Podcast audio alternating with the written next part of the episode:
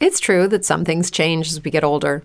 But if you're a woman over 40 and you're dealing with insomnia, brain fog, moodiness, and weight gain, you don't have to accept it as just another part of aging.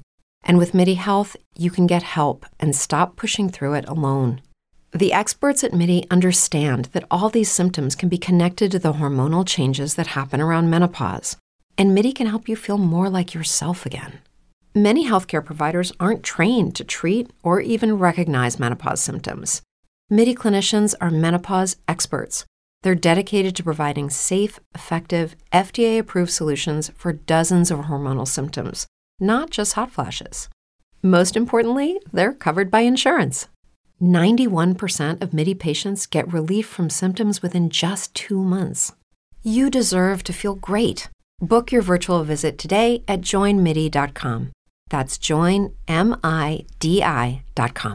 Judy was boring. Hello. Then Judy discovered ChumbaCasino.com. It's my little escape. Now Judy's the life of the party. Oh, baby, Mama's bringing home the bacon. Whoa, take it easy, Judy. The Chumba life is for everybody. So go to ChumbaCasino.com and play over 100 casino-style games. Join today and play for free for your chance to redeem some serious prizes. ChumbaCasino.com. No purchase necessary. Void where prohibited by law. 18 plus terms and conditions apply. See website for details. Naciónpodcast.com te da la bienvenida y te agradece haber elegido este podcast. Buenos días, Madre Esfera. Dirige y presenta Mónica de la Fuente. Buenos días, Madre Esfera. Buenos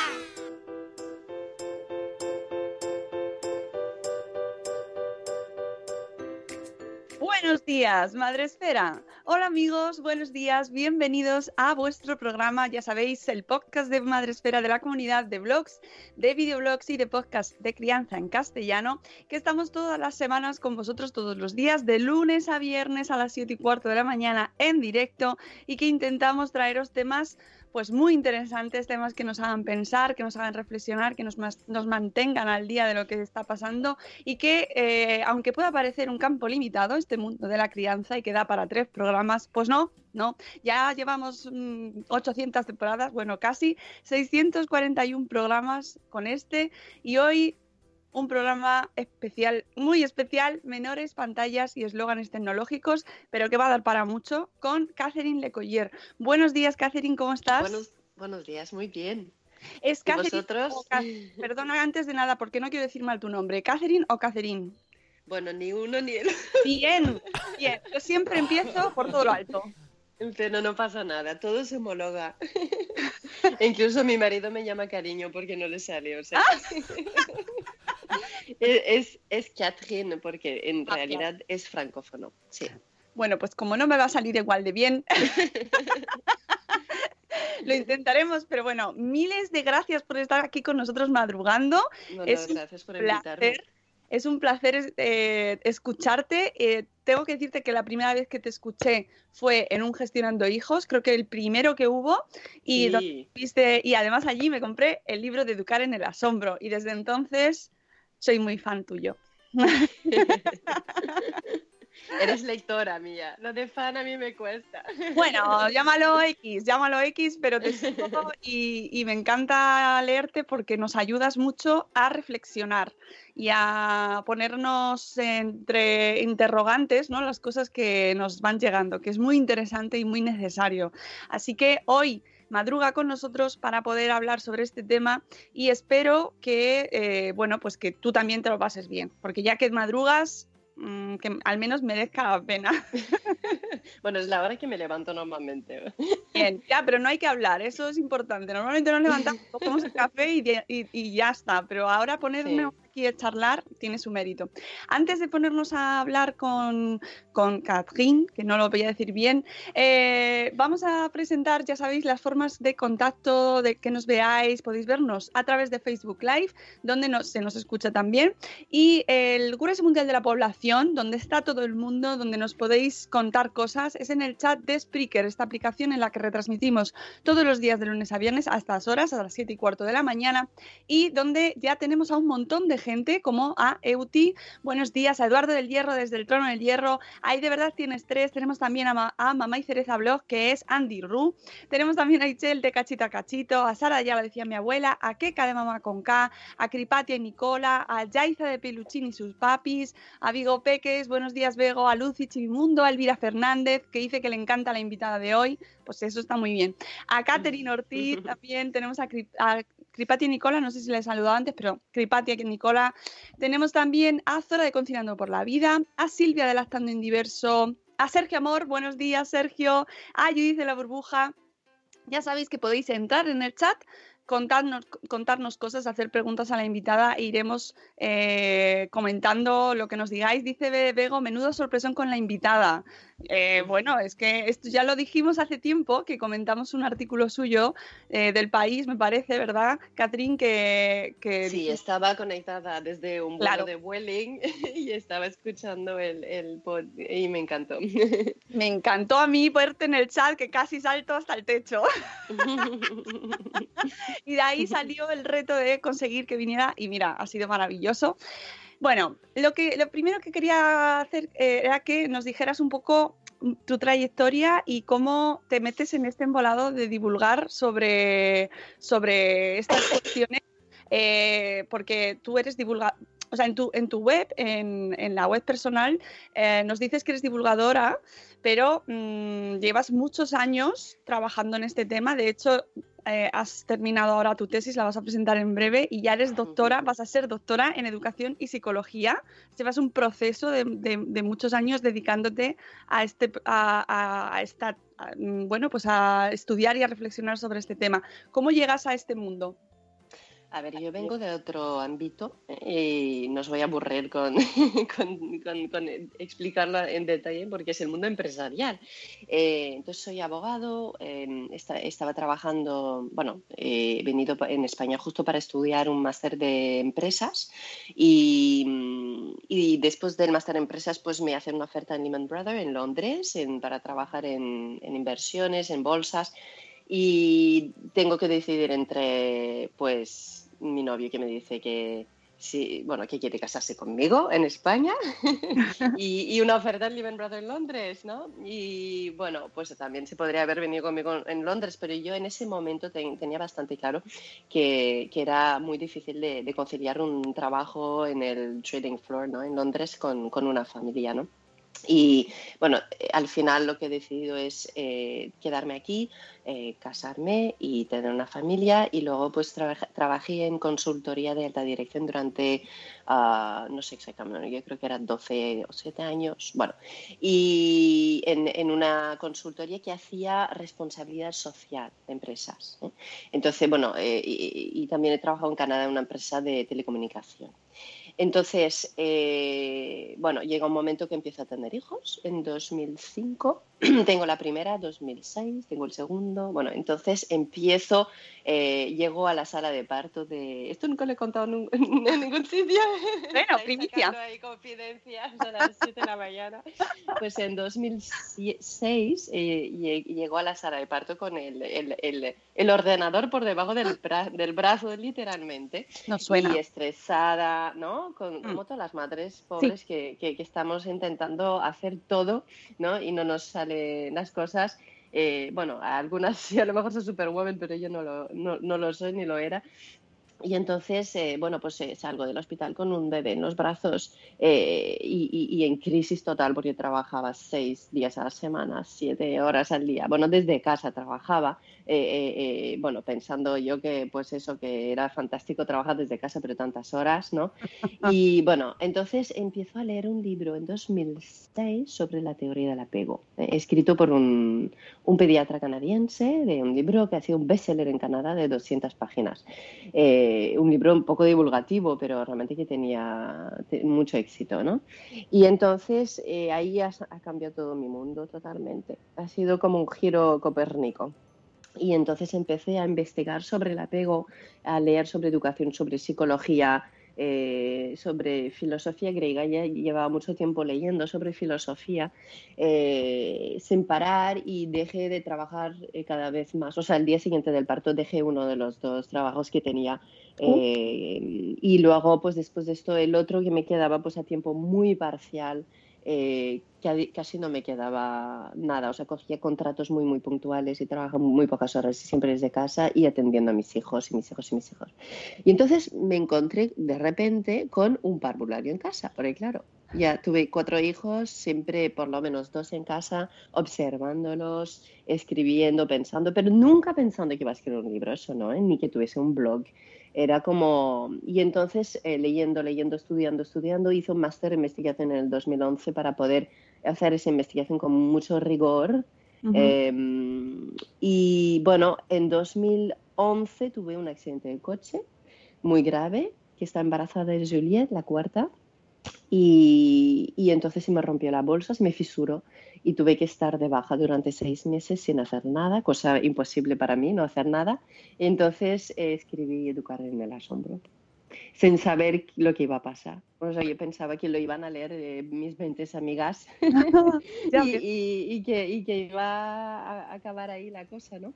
Y ha sido, ha sido una sorpresa todo lo que ha pasado después. Eh, Educar en el asombro ya va por la edición número 24. 24, sí. Eh, pues, es una barbaridad. Eh, mm, pero es que además ha sido, es una yo, yo la primera vez que te escuché estaba embelesada porque además hablas pues con, con, con este ritmo, ¿no? Y, esa tonalidad y esa lentitud que se agradece mucho en, en, nuestros días, ¿no? De prisa y de ruido. Y además lo que cuentas no deja de ser de sentido común.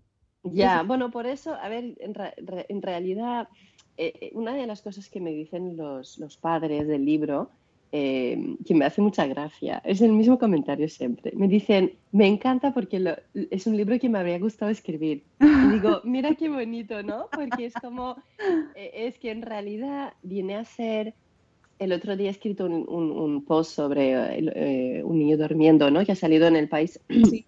Eh, observando a un niño durmiendo. Y una persona en Twitter dijo, eh, todos esos años eh, Catherine me ha, estado eh, mirando, mirando a mi hijo, ¿no? O sea, digo, porque en realidad lo que estamos hablando son cosas que hemos vivido. O sea, no es nada más que esto, ¿no? son cosas que tú has vivido, que yo he vivido, que, que otro ha vivido. Entonces, mm, yo creo que por eso quizás resuena con las cuerdas sensibles de, las fibras de, las madres y de los padres, porque no, no son cosas estrambóticas o cosas complicadas, no son cosas de hecho, digo, me sorprende que haya tenido éxito un libro como que dice cosas tan normales, ¿no? Porque tampoco son cosas excepcionales.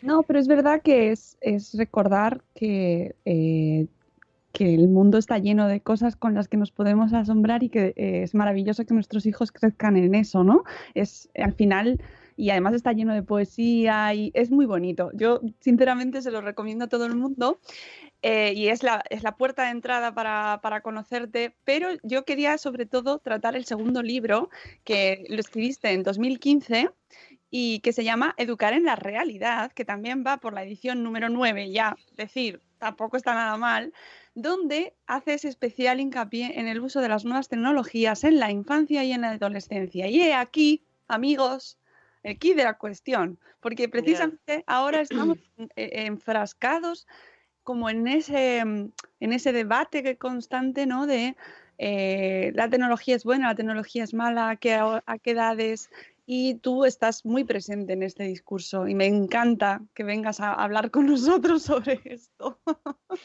Bueno, ¿cómo, es escribir este libro?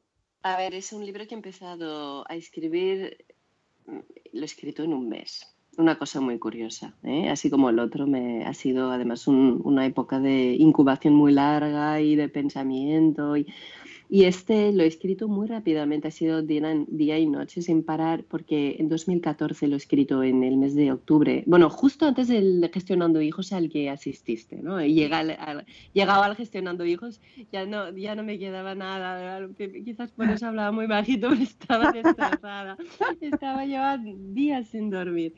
Entonces, eh, bueno, lo he escrito con un sentido, yo diría, casi de urgencia, ¿eh? porque yo estaba viendo lo que estaba viniendo y estaba mm, un poco, no me gusta la palabra alertando, ¿no? pero realmente en el fondo estaba alertando de lo que iba a llegar, porque en ese momento estábamos en lo que llamo yo el trance tecnológico, ¿no? que es esa especie de fiebre. Eh, que, que, tenemos todos porque pensamos que, bueno, que oye, pues que es muy importante porque si no nuestros hijos serán menos, las competencias digitales, el uso responsable, el futuro, el tren que no nos podemos perder, el, ¿no? Y dices, o sea, todo el mundo estaba como, yo digo, contaminada por, por esos eslóganes tecnológicos, esas ideas que no son ciertas, ¿no? Porque, bueno, hay una vida antes y después de la llegada del iPhone, ¿no? realmente es que es una exageración todo eso. Es una burbuja, ¿eh? como la burbuja inmobiliaria que nos ha explotado en las manos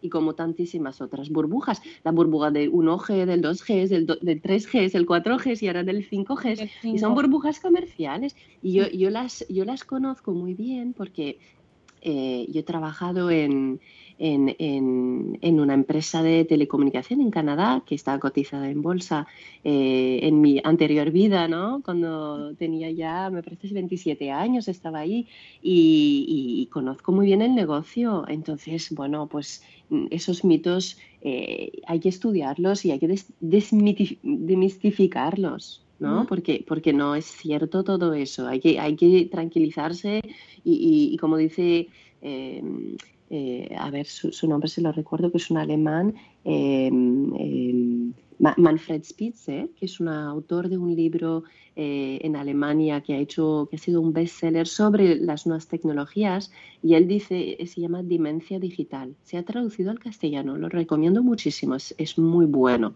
Oh. Es, es una persona muy preparada que lo escribe. ¿eh? Él es director de un centro de investigación en neurociencia en Alemania y ha venido a España dando conferencias y se llenó ha estado en la Contra Vanguardia, ha estado en, muchos periódicos, me parece que en el mundo ha salido también. Eh, y él explica, ¿no? Dice, realmente lo que están haciendo los negocios de telecomunicación aquí es convencer a los padres, incluso muchas veces de poco recurso, que esto es la panacea para sus hijos, pero no hay mm, mayor mentira que eso, no, no es verdad, ¿no? Y ahora yo creo que en el momento en el que, está, que estamos hablando, esa burbuja está empezando a deshincharse. No sé si lo ves, pero yo lo estoy viendo. Si quieres repasamos estos eslóganes tecnológicos y que también están muy con los neuromitos que tratas precisamente de los que hablas en, este libro, en Educar en la Realidad. Yo os los, recomiendo. Eh, mira, estoy, he visto también el libro que acabas de recomendar de Demencia Digital eh, de Manfred Spitzer, ¿vale? Para que la gente tome nota. Y eh, los de nuestra invitada eh, los que he comentado antes, educar en el asombro es el primero y educar en la realidad, en el, que está más centrado en nuevas tecnologías. Hablas sobre eslóganes tecnológicos, que por cierto también lo haces en una publicación que, comentamos también aquí hace tiempo, eh, que es más divulgativa, sobre, bueno, más académica, perdona, eh, precisamente sobre estos eslóganes tecnológicos, como editorial en un, en un ensayo eh, que se llamaba En la lectura digital en la primera infancia para la UNESCO. Y lo trajimos y lo comentamos aquí en el programa porque me parecía muy relevante. Si quieres repasamos un poco estos eslóganes. En primer lugar nos dices, el eslogan número uno que se usa es que para educar en el uso responsable de las tecnologías es preciso introducirlas desde la primera infancia. O sea, cuanto antes mejor, para que se vayan ya preparando, ¿no? Ya, bueno, esto, esa, esa, idea es una idea que viene del sector de las nuevas tecnologías. Si nosotros eh, nos paramos de forma serena y hacemos un análisis de a dónde vienen eh, eh, esas frases, ¿no? Esa frase concretamente, ¿no? Pues vemos que siempre hay letra pequeña que donde encontramos que está patrocinado por alguna empresa tecnológica. ¿Por qué? ¿No? Y ahora no hablaré mm, concretamente de la idea, sino de, de, por qué se pone adelante esa idea. Pues una empresa tecnológica lo que quiere, lo que necesita, eh, es eh, decir a sus accionistas que aquí pues hay futuro, ¿no? Decir, pues mira, el- en ese trimestre pues te- hemos hecho esos ingresos, esos, tenemos esa cuenta de resultado y el, y el trimestre que viene tendremos una cuenta de resultado aún mejor, ¿no? Tenemos más oportunidades.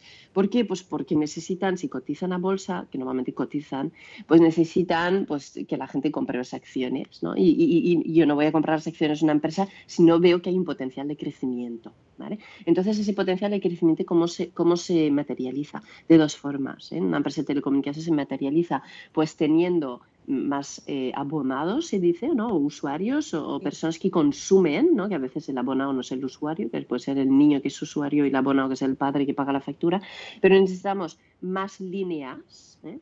Y porque por cada línea tenemos más ingresos y necesitamos más consumo. ¿eh? Por cada factura, pues mayor ingreso. Entonces, ¿eso cómo lo conseguimos? Lo conseguimos, pues, eh, ha- haciendo más grande la base de consumidores del, del producto, ¿no? Más datos, ¿no? Y entonces, ¿eso cómo lo hacemos? Pues adelantando la edad. Y como adelantamos la edad, si hablamos de niños, pues hablando de uso responsable, ¿no? Y diciendo no solamente pues que es deseable, sino que es necesario, ¿no? Entonces, ¿qué, qué- qué hay de ese argumento? Pues ese argumento que, que- que hemos recibido de forma totalmente acrítica, que es sorprendente, ¿eh? realmente ha cuajado muchísimo, pues no tiene sentido desde el punto de vista educativo. ¿Por qué? Pues porque un niño pequeño, por definición, es un niño que aún no es responsable. Y entonces, ¿cómo podemos enseñar o educar en uso responsable?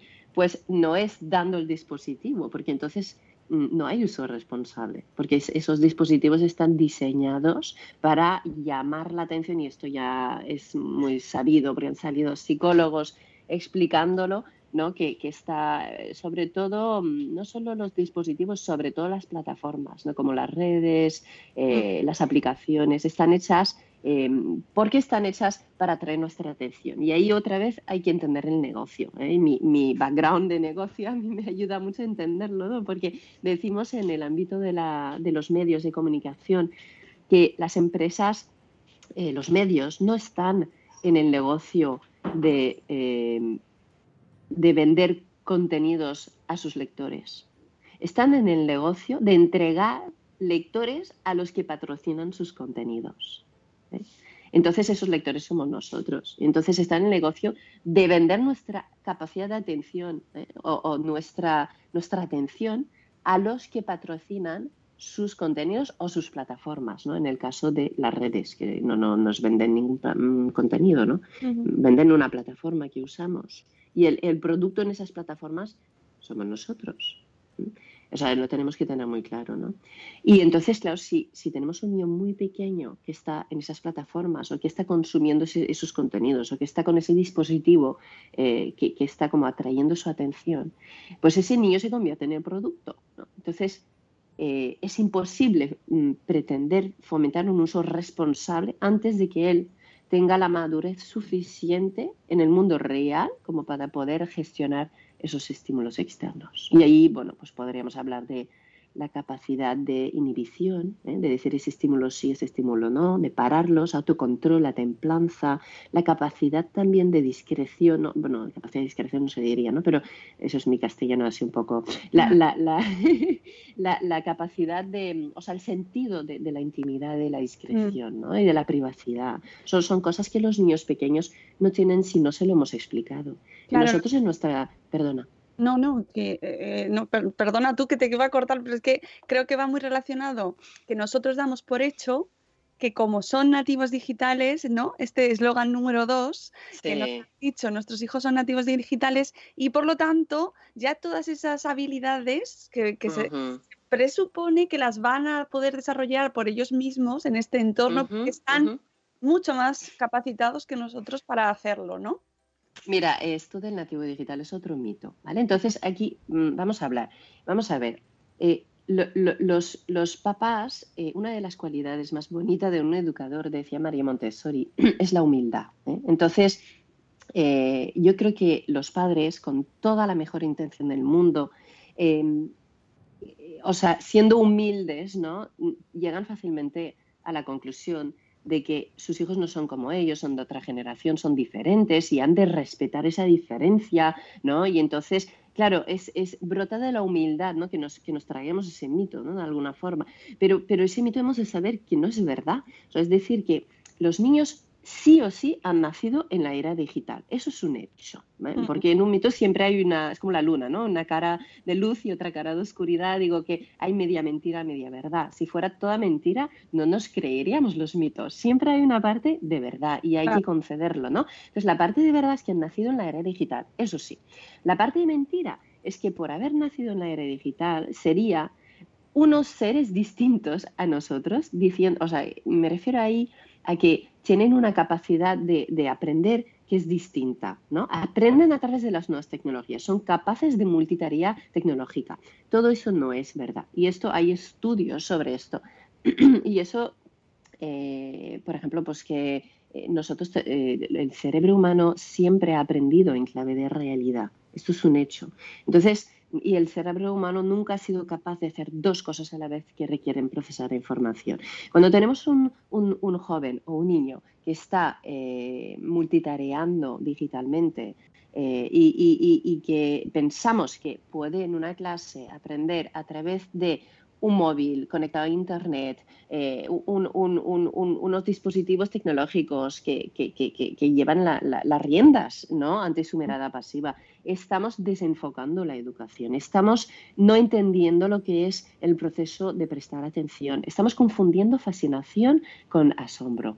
Mm, eso además está, me, gusta mucho el concepto que traes precisamente también en el libro sobre la relevancia y esto de las multitareas, ¿no? de, que cuando estamos realizando diferentes cosas a la vez eh, y cuando lo están haciendo nuestros hijos, no se puede establecer esa relevancia de, una manera natural, ¿no? No se sabe qué es lo más importante, ¿no? La prioridad.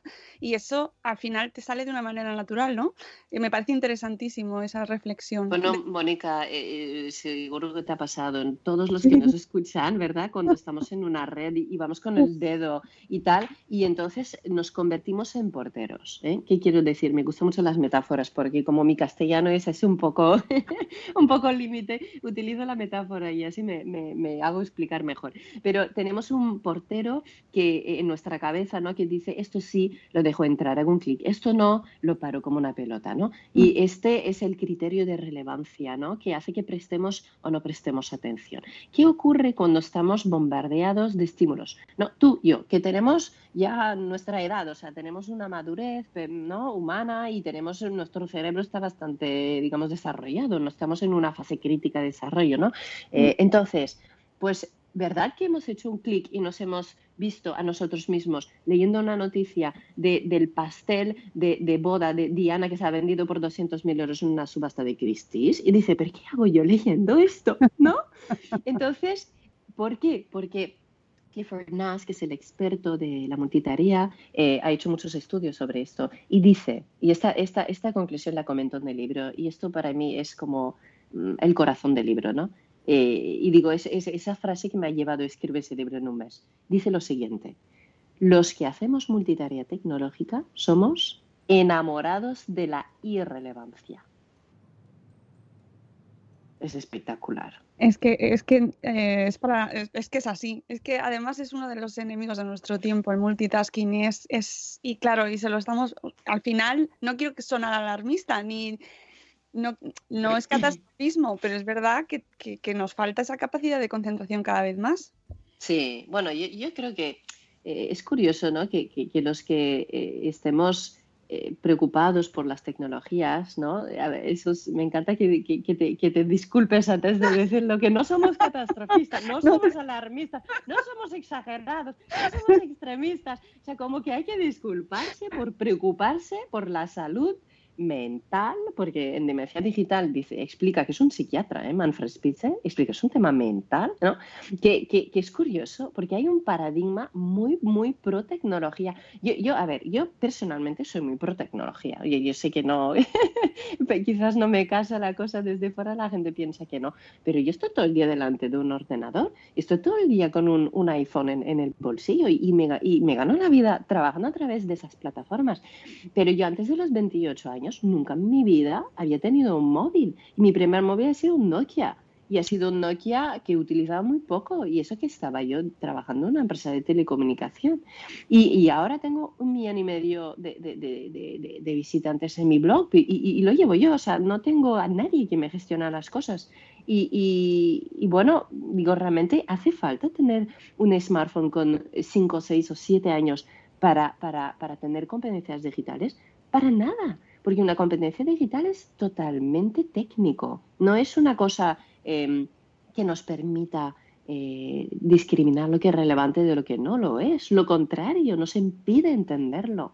O sea, las competencias digitales bien planteadas, que ahora se lo están replanteando en los organismos internacionales y en la Unión Europea, eh, por cierto, que me invitaron a la Comisión Europea para hablar de estos temas en septiembre en Bruselas. Eh, pues es la competencia informacional, entender el contexto, porque nos damos cuenta de que hemos dado una herramienta a nuestros hijos, pero no tienen una foto del contexto. ¿Por qué? Porque no la tienen por la edad que tienen, no la tienen, es lógico. No podemos esperarnos que un bebé nazca con una comprensión del contexto de la realidad. Entonces hay que transmitir esa comprensión del contexto, ese entendimiento, antes de dar ese dispositivo a ese niño. Es de sentido común. Claro, entonces ahí entramos en los límites de en las edades y en esa pregunta tan, tan, tan importante que se hace ahora, ¿cuál es la edad para dar a un niño eh, el móvil, el primer móvil, ¿no? Ya, es que me, me, hace gracia esa pregunta porque, porque bueno, mm, es un poco como, no, no, digo que es tu caso, ¿eh? tú estás reflejando lo que hay en el aire, pero es un poco me vais a, disculpar, ¿eh? pero yo lo veo como que es una manifestación de, una generación de padres que hemos sido contaminados por la industria del consejo empaquetado. ¿eh? O sea, que me digan lo que tengo que hacer para que mi hijo deje de llorar, o para que coma, o para que obedezca, o para que haga un uso responsable de las tecnologías. Y yo siempre devuelvo la, la pregunta, porque yo digo, mira, yo no conozco tu hijo, yo no soy su madre. Mm, yo no sé cómo es tu hijo. Yo tengo cuatro y los conozco y yo sé pues que hay una que podría tener, pero no, lo necesita. Que hay otro que no va a tener porque se podría enganchar. Que hay otro que le podría pues mm, perjudicar su capacidad de creatividad, imaginación. Eh, o sea, cada niño es un mundo. Cada niño tiene sus limitaciones. Hay niños que son muy impulsivos, eh, que son muy, muy eh, a riesgo como población para adicciones, son caras de cañón para adicciones. Hay otros que son muy responsables, pero también les, les das eso y a lo mejor no se van a enganchar pues, a las redes o, no van a tener pues, la tentación ¿no? de entrar en, en redes que son más mm, complejas, pero mm. se pueden estar charlando, las niñas se pueden pasar horas, es un come tiempo esto. ¿eh? Entonces, bueno, yo mi consejo, digamos, si tengo que dar uno, es cuanto más tarde, mejor. Y de verdad que no tenemos que dejarnos eh, convencer o comer el coco por el argumento de que mamás que todo el mundo lo tienen. Porque claro, si todo el mundo mm, piensa que ese argumento es el argumento mm, último, pues claro que lo tendrán todo y acabarán teniéndolo con 18 meses. Bueno, ya no porque no hablan aún, pero en el momento que hablan nos dirán esto y se lo compraremos, ¿no? Entonces hemos de tener las ideas claras, hemos de tener un plan hemos de hablarlo. Em, un SMART es un arma de destrucción masiva para una persona, y esto lo, dice la policía, no lo digo yo, ¿eh? eso lo he leído en una entrevista. Eh, o sea, la porno, o sea, no es que nuestros hijos estén buscando pornografía, ¿no? Nosotros decimos, pero qué mono es mi hijo, ¿cómo va a hacer eso? Pero por favor, vale, nuestros hijos no buscan pornografía. Yo hablo de un niño mm, con la cabeza amueblada mínimamente, con las cosas mm, claras, un buen chico, ¿no? Buena chica, no sé, bueno, no sé si se puede decir eso de un niño, pero... Eh, y, y, pero no, no es que buscan, es que es la pornografía que les busca a través del smartphone. Hemos de ser conscientes de esto. Es, una, es un dispositivo que no está hecho para que lo tenga un niño. O sea, igual que nosotros en nuestra casa no tenemos todas las puertas abiertas con un cartel que dice entre quien quiera. ¿No? Cuando tú das un, smartphone a tu hijo, eso es lo que estás haciendo. Y no le dices al invitado que entre cualquiera en la cocina, ¿no? Dices que entre en el cuarto de dormir y que entre a las 2 de la mañana en el cuarto de dormir. Es bastante fuerte si lo pensamos. Yo creo que dentro de 10 años o no, 5, mm, yo creo que haremos como una especie de mea culpa mm, general toda la, toda la, la- toda la generación esa que, que, que- que no hemos visto esos peligros venir. O sea, nos damos cuenta y yo creo que serán los niños que nos harán verlo. ¿No? ¿Qué ha pasado, mamá? ¿Qué ha pasado? Que, que- me diste un smartphone con siete años, pero ¿en qué estabas pensando?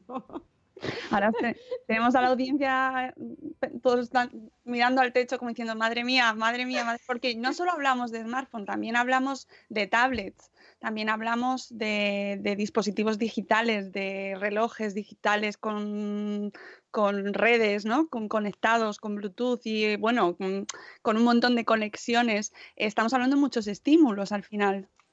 Sí, bueno, es lo mismo porque una tableta con conexión a internet o un Claro. smartphone, la única diferencia que tenemos, bueno, mm, es la dimensión de la pantalla, ¿no? Quiero decir que tiene acceso a lo mismo.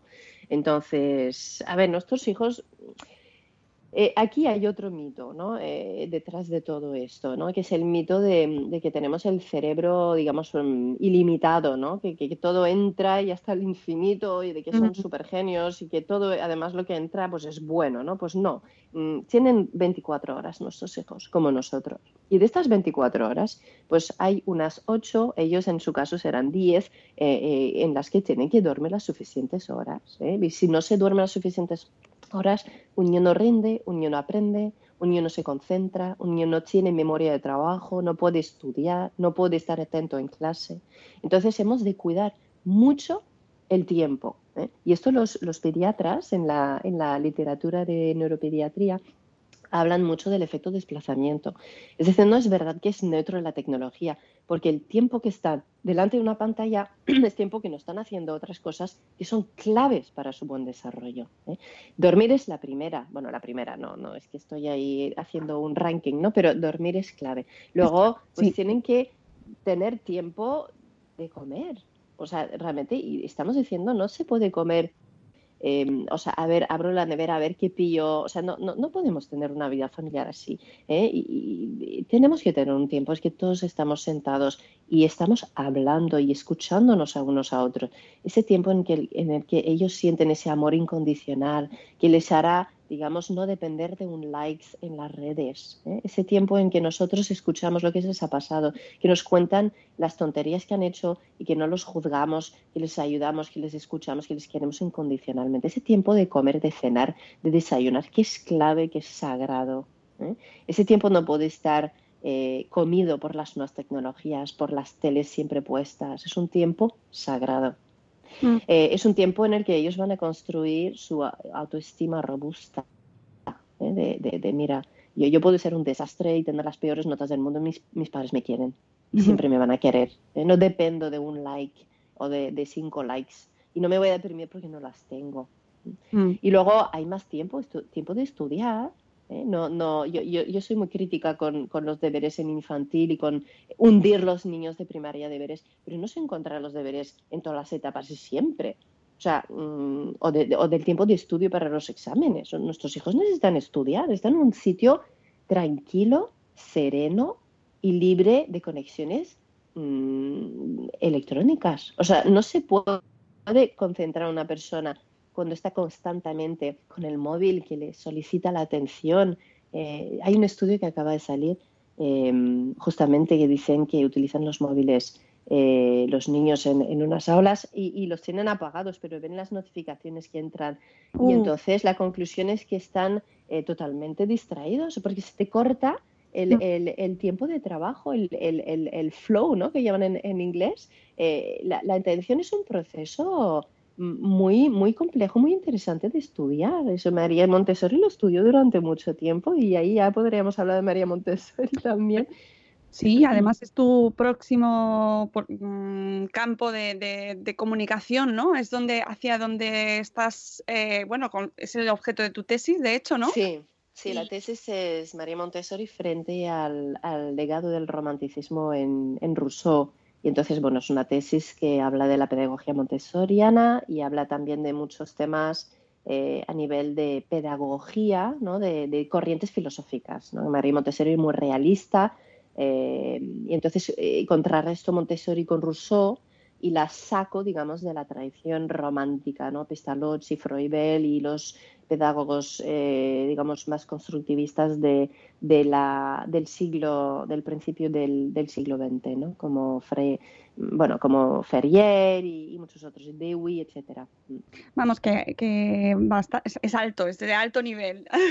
Bueno, vamos a intentar, a ver, en el momento que voy a haber acabado la defensa, mi, mi intención es divulgar todo eso, ¿eh? porque pienso, a ver, la- la- la- lo que hay detrás de esa tesis, en el fondo de esas 300 páginas, eh, es una especie de crítica positiva o de, no crítica, pero una especie de análisis ¿no? de, del sistema educativo actual. Estoy ubicando a cada cual en su corriente educativa para que los padres entiendan eh, eh, que detrás de cada método educativo y detrás de cada moda educativa hay una corriente filosófica. Y esto hay muy poca gente que es consciente de esto es clave que lo entendamos. Cuando nosotros buscamos un colegio, eh, no solo estamos buscando unos métodos ¿eh? y no solo estamos mirando un ranking, estamos delante de una serie de corrientes educativas que reflejan una filosofía de educación que puede o no puede estar alineada con la nuestra. Y es muy importante que entendamos eso, porque si nuestros hijos van a un colegio que tiene una corriente filosófica X y nosotros educamos en otra corriente filosófica, el niño al final acaba totalmente mareado. Claro, lo que pasa es que primero hay que saber qué corriente filosófica seguimos, Catherine. Total, totalmente. Bueno, a ver, y esto es autoconocimiento, ¿no? De Claro. ¿Y cuál es mi, mi co- mi corriente filosófica? Yo creo que Pero eso bueno. primero, el test, ¿no? Antes de leer tu tesis, ¿qué, qué corriente filosófica sigues? Y entonces habrá mucha gente que dirá, no tengo ni idea, no sé ni qué voy a comer hoy. Pero, pero yo creo que implícitamente la tenemos. Es decir, Claro o sea, yo, y a lo mejor no, lo- no la tienen muy explícita, porque bueno, pues porque no es el oficio de todos ser eh, filósofos, ¿no? Es lógico.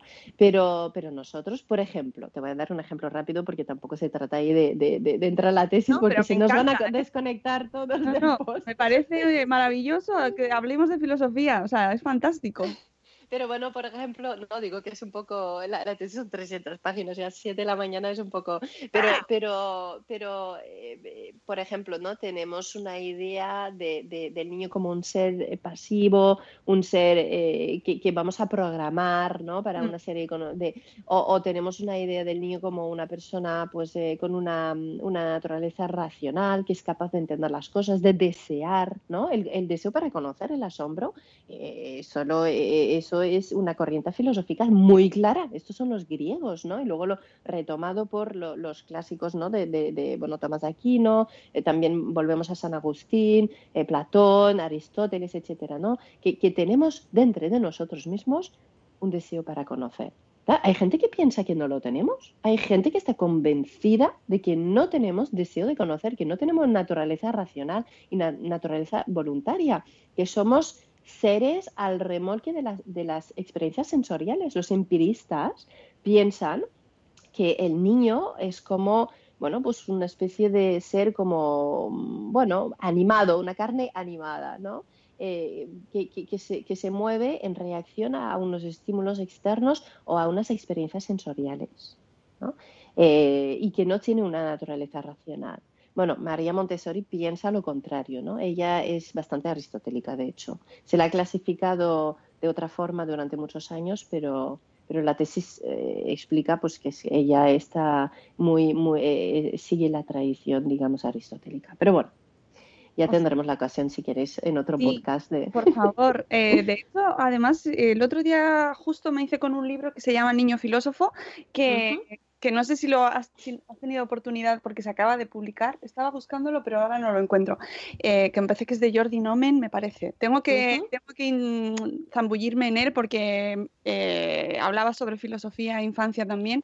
Y creo que tenemos que empezar a hablar mucho más de este tema. O sea que. Sí. mm, Nuestros hijos pequeños son filósofos, los niños pequeños son filósofos. Desde luego. Porque se, se hacen preguntas todo el día y, y, bueno, tienen... A ver, luego la filosofía, pues hay, hay que eso, ¿no? No, no es solo hacerse preguntas así eh, de forma desestructurada, pero, pero sí, ellos eh, deberíamos dar filosofía para niños. Yo, yo, esto es un proyecto que me gustaría desarrollar en el futuro y hay tantos, ¿no? Pero es uno de ellos. Bueno, nos quedan tres minutos antes de la canción y es que, fíjate, nos, nos quedan tantos temas por hablar, de verdad. ¡Qué!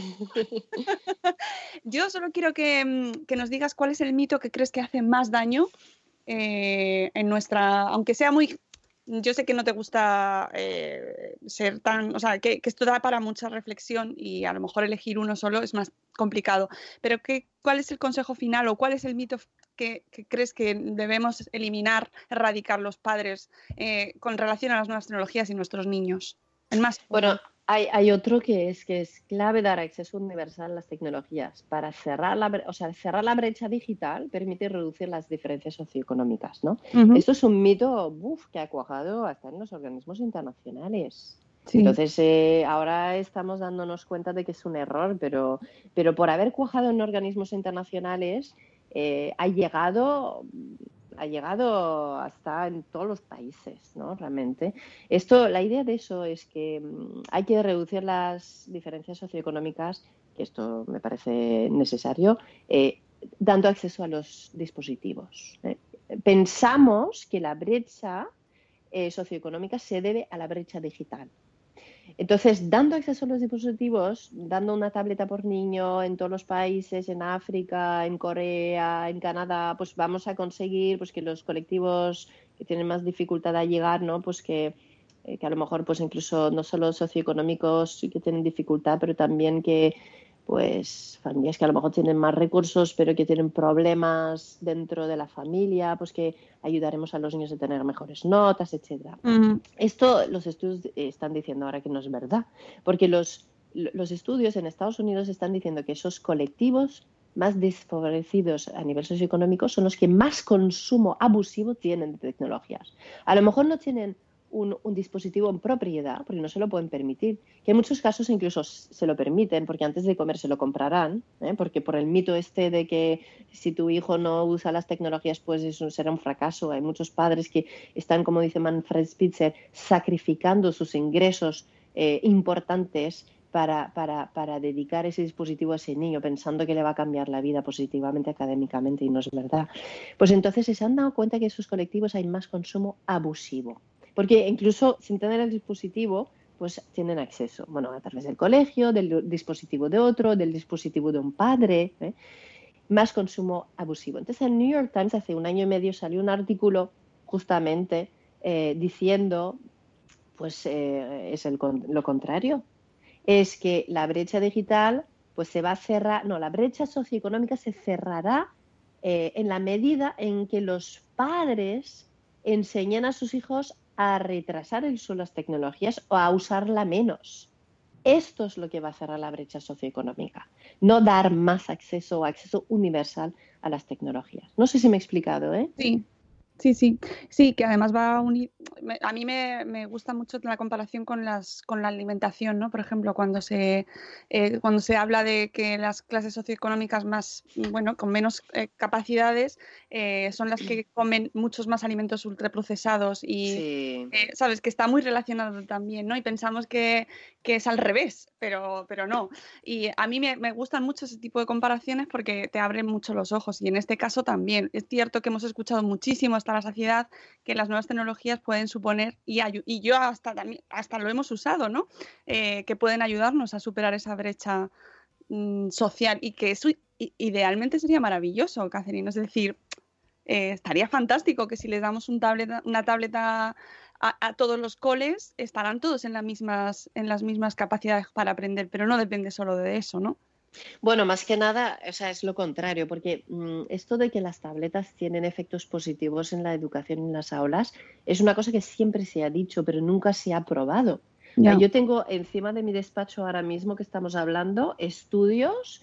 Eh, bueno, mira, aquí tengo uno, ¿no? Que em, que dice que eh, bueno pues que el programa de laptops en Cataluña ¿no? de hace unos años que recuerdo de hecho cuando empezó a pensar esto va a ser un desastre pues que ha sido negativo el resultado ¿no? Eh, un estudio realizado por Tony Mora, que además lo conozco bien, que es eh, catedrático en la, en la WIC en Barcelona, y se le ha publicado ese artículo, ese artículo en una de las mejores revistas del mundo en educación. Y, y, está claro que no, que, no, que no da resultados positivos eso. O sea, por lo menos podríamos decir que no está probado que, que, que los resultados positivos han vienen. No, no. ¿Por qué? Pues porque porque los, los, los niños se distraen con esas cosas. Em, lo que necesitamos para aprender es una atención sostenida, ¿eh? no es eh, unos estímulos frecuentes intermitentes. Y, y, lo que hacen esos dispositivos es que fomentan la distracción, la dispersión, la multitarea, que son todas cosas que van en contra del aprendizaje. Entonces, pues yo, yo no solamente pienso que no es la panacea, sino creo que perjudica. Pues tenemos que pasar este podcast a muchos coles porque se están introduciendo programas, están ahora mismo, eh, estamos hablando y hay, se están aplicando programas eh, de de tablets piloto. Bueno, eh, sí, a ver, aquí tenemos un problema muy grande, que, esto no sé cómo se va a resolver, pero, pero yo lo hablo en, en, el libro Educar en la Realidad, que es que necesitamos una educación basada en las evidencias, no en las ocurrencias. Entonces, hay muchos padres que son buenos en, lo que hacen, que, que, pues estudian medicina, porque son médicos, etcétera, pero que mm, no pueden ser expertos en todo. Entonces se han de fiar, ¿no? De que el colegio realmente está estudiando esos temas de forma seria, que ellos no tienen que hacerlo porque otro lo va a hacer y que se pueden fiar. Pero claro, el problema es cuando tenemos a, unos eh, colegios concertados que están, eh, un poco duro lo que voy a decir, pero luchando para estar en los rankings que los rankings que son, eh, están elaborados con criterios periodísticos, no con criterios educativos científicos. Y entonces estamos todos ahí intentando incorporar en nuestros colegios unos métodos que, están haciendo unos colegios que están en los primeros puestos de ese ranking, pues por fines marketing, de marketing, no, no, no porque haya ya evidencias que diga que esto es lo mejor. Y entonces aquí tenemos a los niños perjudicados y tenemos a los padres bueno, voy a utilizar la palabra engañados, porque es así, porque, por ejemplo, la estimulación temprana, que es un método que está desacreditado desde el año 68 en la Academia Americana de Pediatría, en Neurology, en 20 asociaciones profesionales en todo el mundo, de fisioterapia, de síndrome de Down, etcétera, pues es un método que se ha vendido hasta hace poco como una innovación educativa en España durante 40 años. Es muy fuerte esto. Mm. Es muy fuerte. Eh, tengo, si alguien quiere profundizar sobre ese tema, tengo un artículo académico publicado en la, revista Educación de la Universidad de Albacete. Si entra en estimulación temprana de Catherine Lecuyer en, en internet, lo encontrará. Eso está pasando con otras cosas, es decir, la estimulación temprana en los años 80, 90 y ahora pues las tabletas y después será otra cosa. Pero es que no me gusta nombrar métodos así porque si entramos tendremos que entrar bien porque la gente se puede quedar molesto si no hacemos bien el análisis.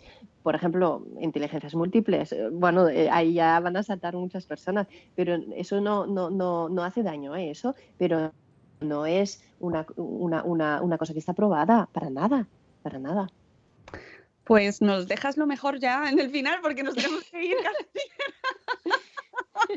esto, esto es que hay que repetir otro día. Esto es así. Sí, es así. cuando queráis. Oh, qué placer escucharte, de verdad. Bueno, mm, recomendaciones absolutas, los libros, eh, ya os hemos comentado, Educar en el Asombro y eh, sobre todo hemos hablado de Educar en la Realidad. Y vamos a escuchar la canción de las 8 y nos vamos a ir y ahora mismo te despido, Catherine. Gracias. Buenos días, madre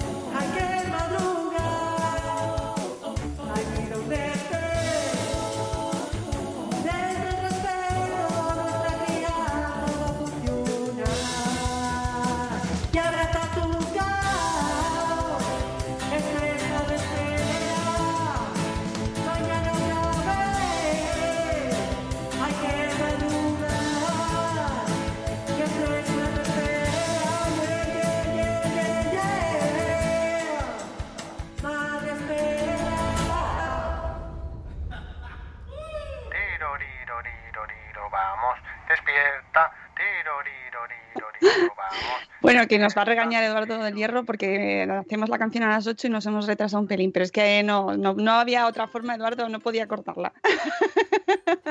Catherine, que nos piden que vuelvas otro día, así que nada, ya te dejaremos eh, por hoy porque hay que irse a trabajar, pero esperamos con muchas ganas todo tu pr- próximo trabajo, esta divulgación que vas a hacer sobre, sobre Montessori. Nos interesa muchísimo porque además se habla cada vez más y nos interesa un montón escucharte. Muchísimas gracias por haber estado. Gracias a vosotros por la invitación y a todos los que han estado escuchando. Un abrazo, ¿eh? Un abrazo y a vosotros los que estáis ahí detrás escuchándonos y comentando en el chat. Por favor, volved mañana a las 7 y cuarto que tendremos nuestra agenda, ya sabéis, con todos nuestros eventos. Que tengáis un martes, uy, un martes no, un lunes maravilloso. Ahora os envío la news, ya, ya, me voy de día. Os envío ahora la newsletter diaria con todos los contenidos madresféricos resumidos en un email, para un email al día. Y os queremos mucho. Hasta luego, Mariano. Adiós. Hasta mañana. Mañana.